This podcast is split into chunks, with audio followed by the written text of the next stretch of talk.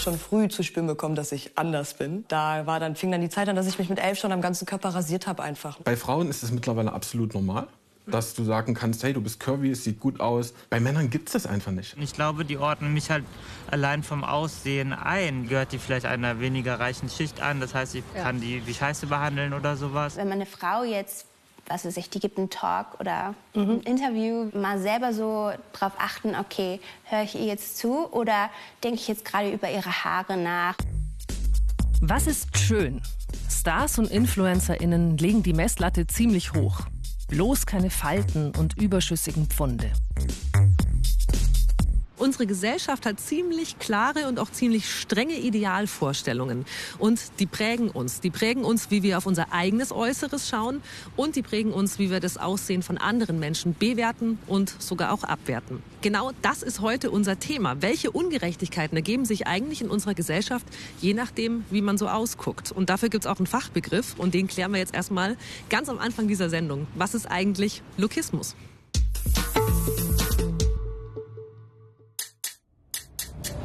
Der Begriff Lookismus kommt aus dem Englischen von Look, Aussehen und bezeichnet die Beurteilung eines Menschen aufgrund seines Äußeren.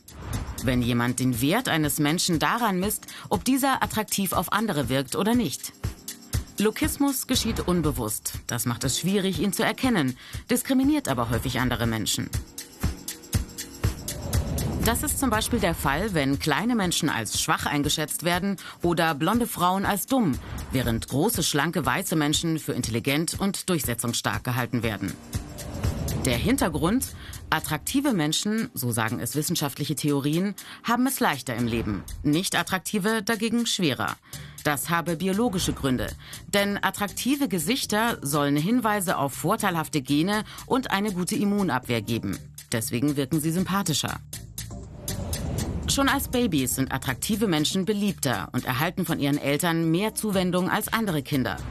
Und in der Schule werden sie bei gleicher Leistung oft besser benotet als unattraktive Mitschülerinnen. Deshalb entwickeln sie ein größeres Selbstwertgefühl, was sich später im Beruf oft auszahlt, weil viele besser verdienen. Weil sie als attraktiver als andere angesehen werden, erhalten sie von der Gesellschaft Vorschusslorbeeren für etwas, das sie noch gar nicht eingelöst haben. Pretty Privileges nennt man diese Privilegien, die sie für das Vorurteil bekommen, vermeintlich besser als andere zu sein. Die Kehrseite Menschen, die dem Ideal eines attraktiven Menschen nicht entsprechen, werden schon früh benachteiligt. Diese Ablehnung und Diskriminierung verinnerlichen sie. Ihr Selbstwertgefühl wird geschwächt und neben der Abwertung von außen werten sie sich auch selber ab. Sie sind unzufrieden mit sich selbst und das wiederum wirkt sich negativ auf ihr Privatleben und ihren Beruf aus. Und wenn wir über Lookismus sprechen, dann müssen wir natürlich über einen ganz wichtigen Faktor sprechen, nämlich Gewicht. In unserer Gesellschaft assoziieren wir eigentlich alles Positive mit dem Schlanksein. Wer schlank ist, macht sicher viel Sport, achtet auf sich, ist so ganz dynamisch und erfolgreich. Und wer dick ist, der ist so ein bisschen disziplinlos, faul und sieht es eigentlich so richtig gut aus. Tommy kennt diese Blicke. Er wog mal 185 Kilo. Schönen guten Morgen, Leute. Heute ähm, Tommy aus Berlin wieder hier. Wir haben es 5 Uhr früh. Jetzt trainiert er jeden Tag im Fitnessstudio. Und 65 Kilo hat er bereits abgespeckt. Ich besuche Tommy zu Hause. Auch hier lebt er sportlich. Ob ich da mithalten kann, Hallo, wir sind's. Christina. Tommy, wie Hi. geht's euch? Gut, und dir? Ja, kann ich klagen.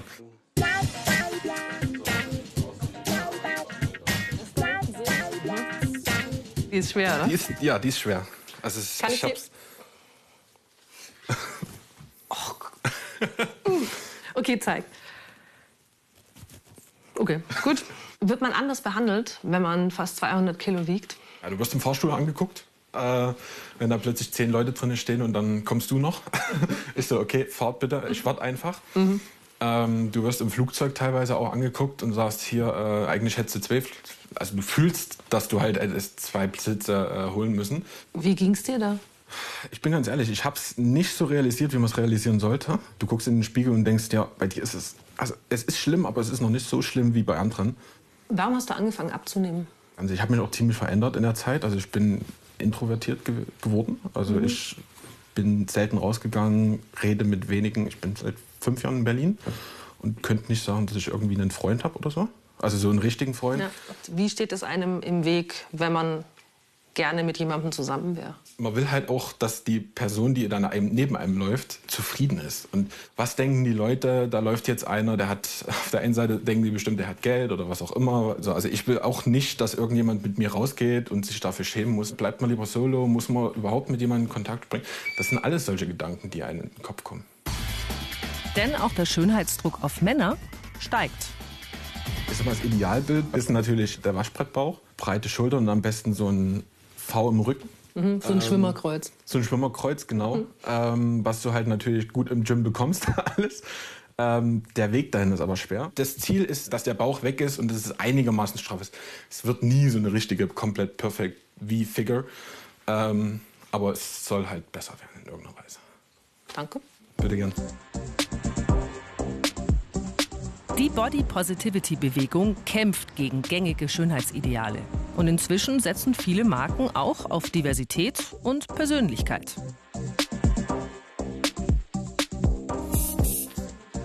Auf Instagram finden neue Vorbilder ihre Plattform.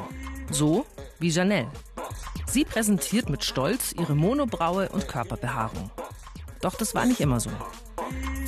Früher hat Janelle diese angeblich unpassenden Haare bei einer Frau einfach weggemacht, hat die rasiert und hat sich auch dafür geschämt.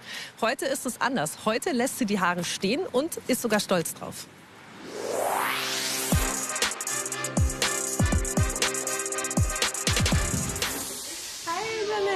Hallo. Wie war's in den Fünften? Schön, dich zu sehen. Freut mich, dass du hier bist. Kommen Sie rein. Herzlichen Dank. Links, rechts? Da, da. Hier? Boah.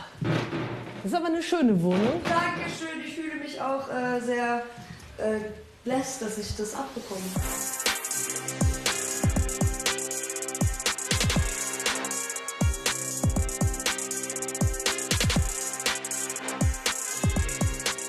Und da sehe ich den Unterschied. Hast du da dazwischen gezupft, ne? Weißt du, wann ich angefangen habe, nicht mehr zu zupfen? Einfach zwei Monate, nachdem ich das Bild bekommen habe.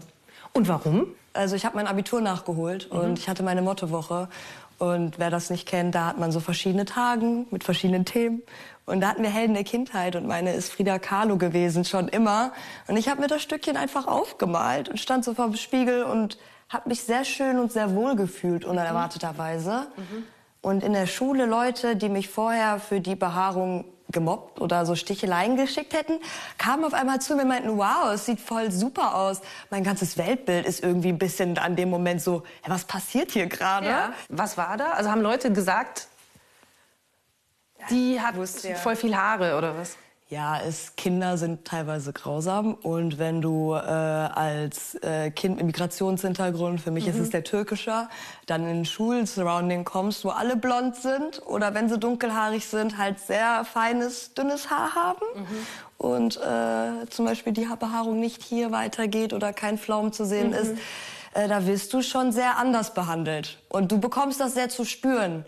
Mhm. Und das möchtest du nicht. Du möchtest ja dazugehören und akzeptiert werden. Mhm. Da fing dann die Zeit an, dass ich mich mit elf schon am ganzen Körper rasiert habe einfach. Ne? Und mir ganz komisch die Augenbrauen gezupft habe. Es gibt ganz, ganz hässliche Bilder von mir, wo ich so ganz, ganz dünn, hässliche oder? Striche habe. Wollen wir uns da hinsetzen? Dann reden wir da. Oh ja, gern. Das ist total bequem, oder? Ja, schon. Oh. Ich lieb's.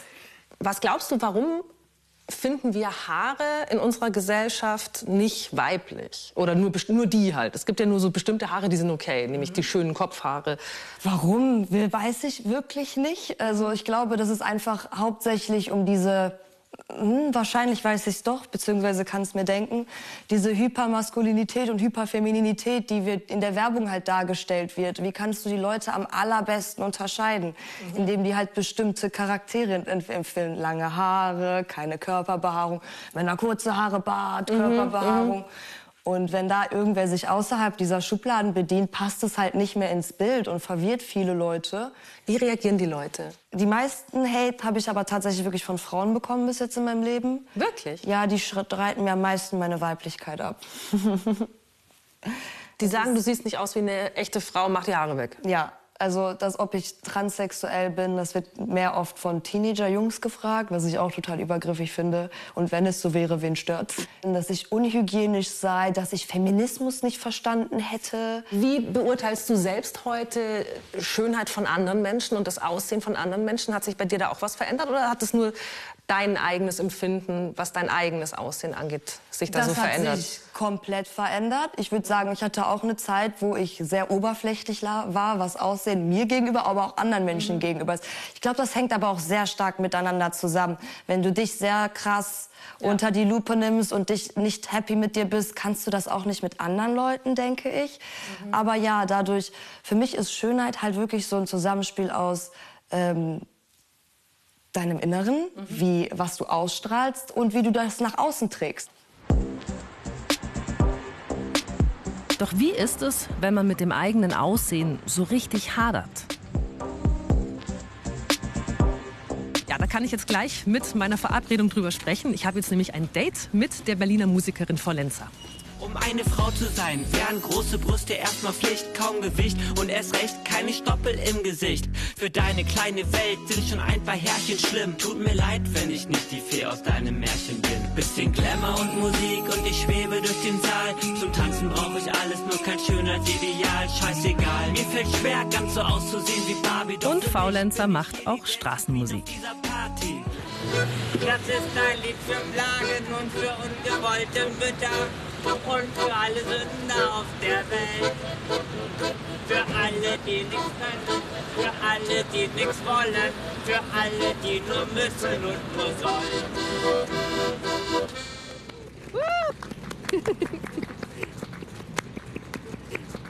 Hallo meine Liebe, darf ich Hallo sagen? Ja, selbstverständlich. Christina, es freut mich. Guten Tag.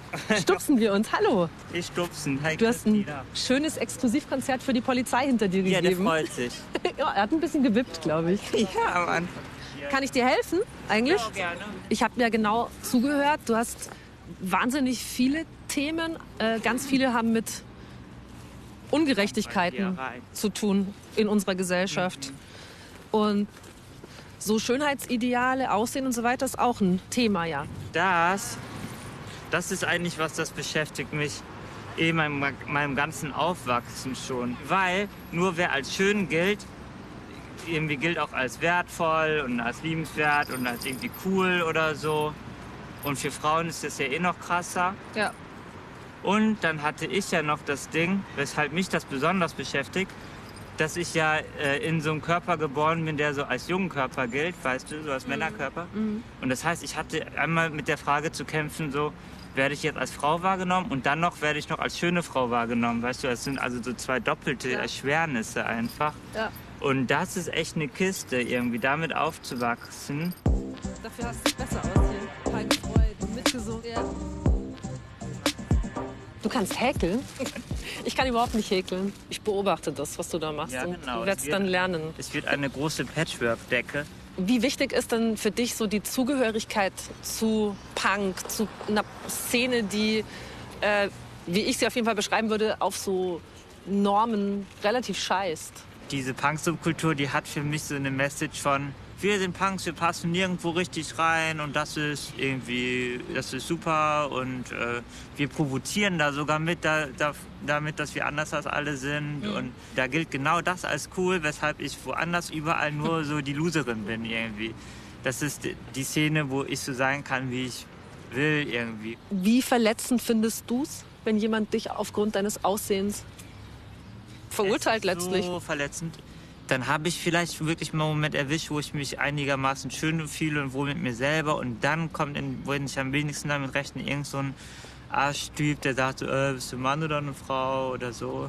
Und dann bin ich oft wieder so verletzt davon. Wie kommst du da wieder raus aus dem Gefühl? Ja, gute Frage. Meine Musik, die mir selbst anzuhören oder darüber zu schreiben.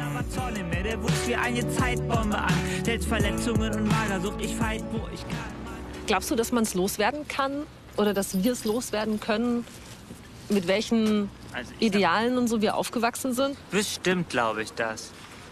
Zum Beispiel glaube ich einmal, es braucht Vorbilder. Ja. Denn die Vorbilder, mit denen ich aufgewachsen bin und die mir dauernd noch auf den Sack gehen, sind, äh, sind so Models, so eine Werbung, so wie, wie, die dargestellt werden, sind die Hauptdarsteller in Filmen und sowas. Ne? Ich glaube, dass es so coole Vorbilder braucht, die irgendwie nicht dem Ideal entsprechen und die selbstbewusst auftreten. Ich treffe mich nachher nochmal mit Frau Lenzer, aber jetzt muss ich, glaube ich, erstmal ein bisschen drüber nachdenken, wie traurig das eigentlich ist, oder? Dass Frau Lenzer oder auch ich und so viele von euch sicherlich auch so viel Zeit und so viel Energie darauf verschwenden und verwenden. Über diese Frage zu grübeln bin ich eigentlich schön genug.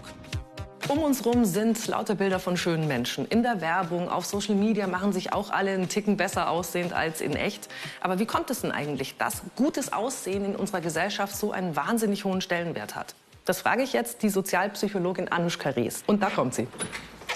Herzlich willkommen. Hallo. Hi, Christina. Hi. Komm rein. Wir haben ein Café ganz für uns. Oh, wow. Mal ganz grundsätzlich. Warum wollen wir denn eigentlich gut aussehen? Warum wollen wir denn schön sein?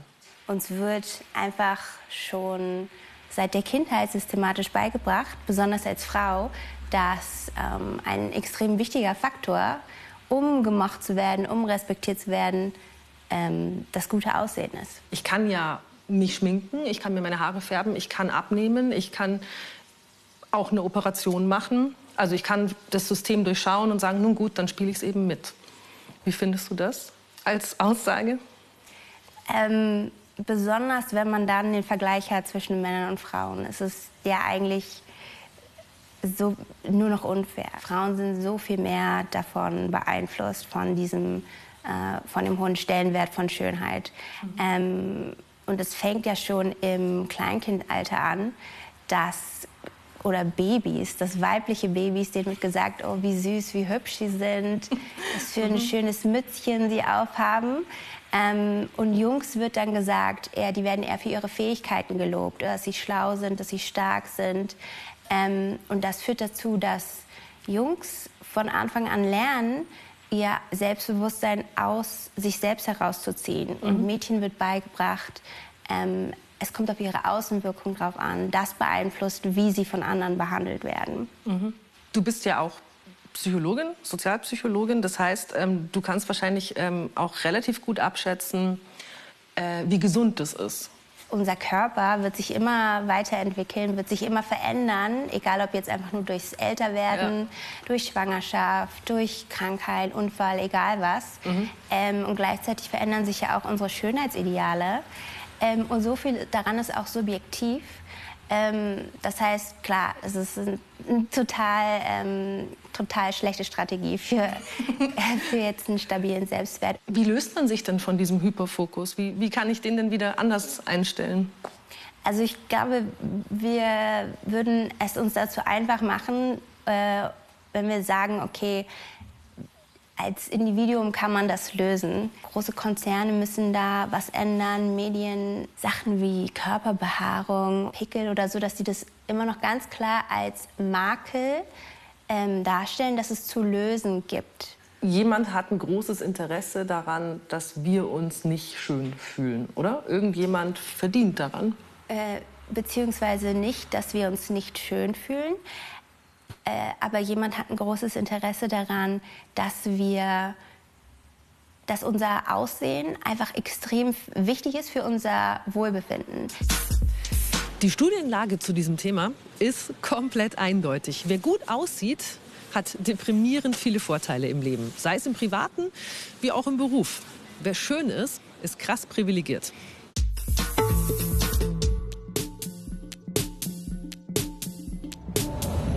Pretty Privilege, also die Bevorzugung gut aussehender Menschen einerseits, und Lookismus, die Diskriminierung aufgrund des Aussehens andererseits, sind zwei Phänomene, die gar nicht so einfach zu erfassen und zu messen sind. Deutlich erkennbar ist auf alle Fälle ein Trend zur Selbstoptimierung. Und der zeigt sich nicht zuletzt in den Wirtschaftszahlen.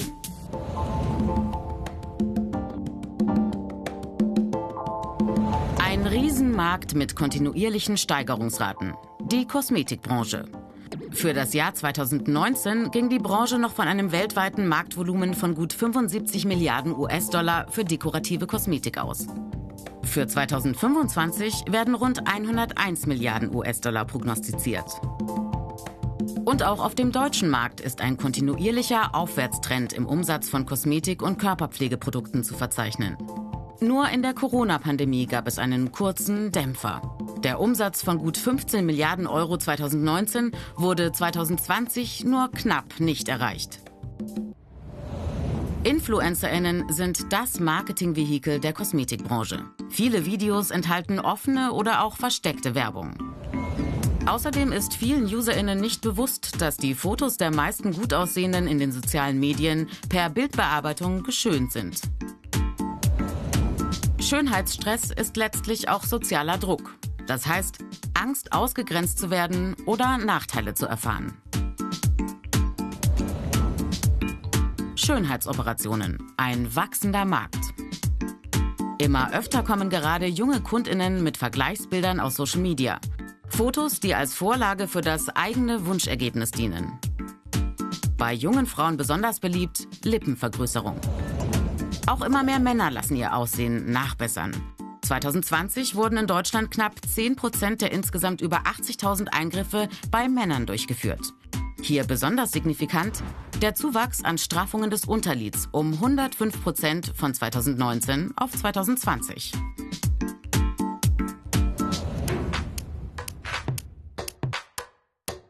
Spielt das Äußere beim Vorankommen im Job eine Rolle? Studien kommen zu dem Schluss, dass große Männer mehr Geld verdienen als kleinere. Bei Frauen ist der Body Mass Index BMI entscheidend, also das Verhältnis von Körpergröße und Gewicht. Übergewicht wirkt sich negativ auf das Gehalt aus. Um Diskriminierungen möglichst von vornherein zu verhindern, fordern Expertinnen zum Beispiel Bewerbungsverfahren ohne Fotos, damit die Qualifikationen zählen und nicht das Aussehen. Weitere Möglichkeit, standardisierte Fragebögen oder ein Blind-Interview, zum Beispiel per Online-Chat.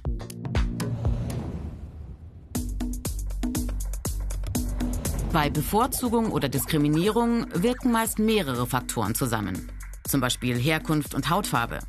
Fachleute nennen das Intersektionalität. Je mehr den Menschen dieses Zusammenspiel von Faktoren der Diskriminierung bewusst ist, umso eher lassen sich Benachteiligungen von vornherein vermeiden.